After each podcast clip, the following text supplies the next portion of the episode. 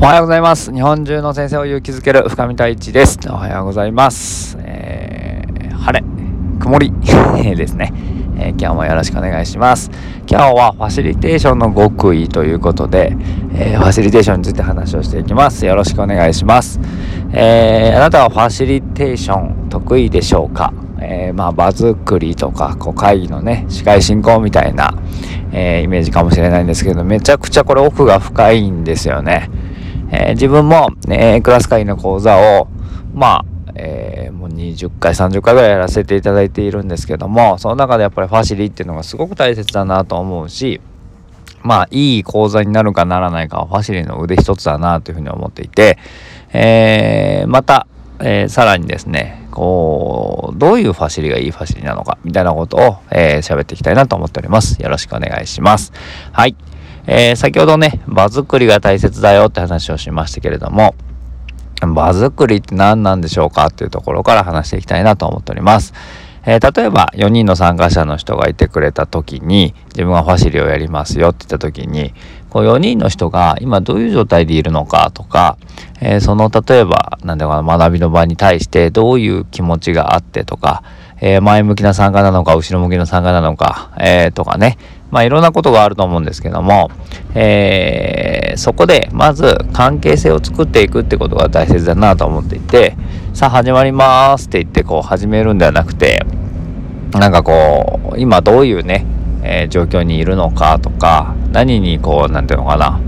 えー、思いを馳せているのかとか、そういうことをまず最初のうちに、えー、話をして雑談の中からなんかこう気づいていける。いきなり自己紹介ですってやるパターンもありなんですけれどもそうじゃなくて雑談しながら、えー、やっていくってことも大切なのかな。で例えばね、えー、スタート時間が、え9時からやりますよって言った時に、え10分前ぐらいに Zoom でやるんであれば開けておくと。で、その場に一番に来た人は誰なのかとか、時間ギリギリに来た人は誰なのかっていうことだけでも、その人の状況ってすごくわかると思うんですよ。ああ、この人今時間に余裕があって学ぶ意欲もね、すごく高かったりとか、10分前に開けますって言ったら、そのね、なるべく早く参加しようと思ってくださる人なんだとか、えー、ギリギリの人は、あ、例えば今ちょっといっぱいいっぱいかもしれないなとか、こう、ね、えー、なかなかこう他の用事もある中で頑張って参加してくれてる人なんだみたいなことを、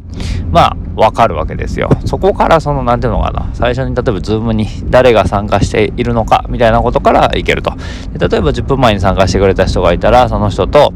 えー、いろいろ最近どうですか？とか、えー、なんで参加しようと思ったんですか？みたいなことを聞きながら、えー、まあリサーチをするというかその人がどういう状況にいるのかってことをこうこちらから、えー、分かっていくっていう作業がすごく必要になってくるなと思っていてそうすると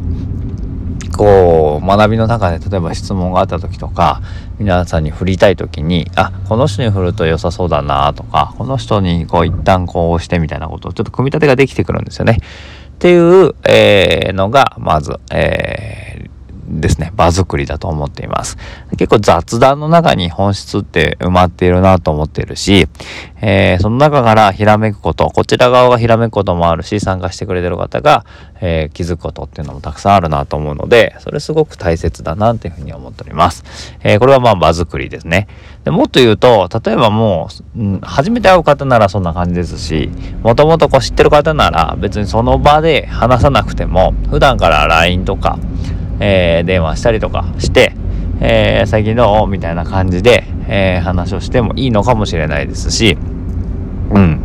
なんかそういうふうにこうね、えー、そこの会の場以外のところでも走りの場作りっていうのは始まってるなっていうふうに思っていて、その場をなんかこういかにね、関係性を紡いだりとか、えー、っていうことをしていけるといいんじゃないのかなっていうふうに思っております。これが、えー、会議、えー、ファシリの場作りと言われるものですね。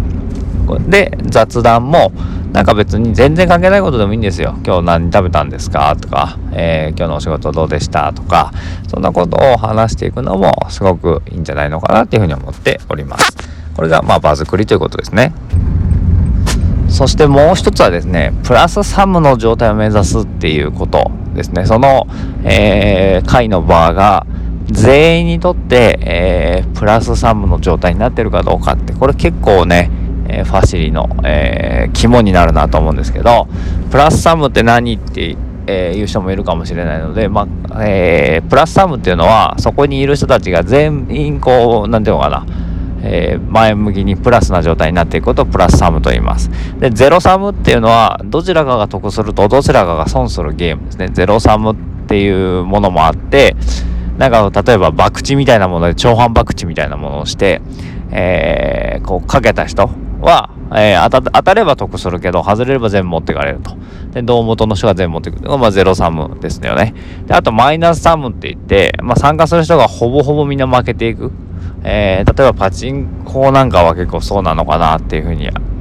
ー、ですね。参加する人は、まあ、たまに勝つことはあるんですけど、基本的には全部マイナスサムの状態。だから行けば行くだけ損をしていくというのがマイナスサムという状態なんですけど、だからプラスサムっていうのは参加すればそれだけ、えー、こう得られるものがある、プラスになるっていう状態を、えー、ファシリの人は目指していくということですね。まあ、どうやって目指すのっていう話なのかもしれないんですけど、なんか、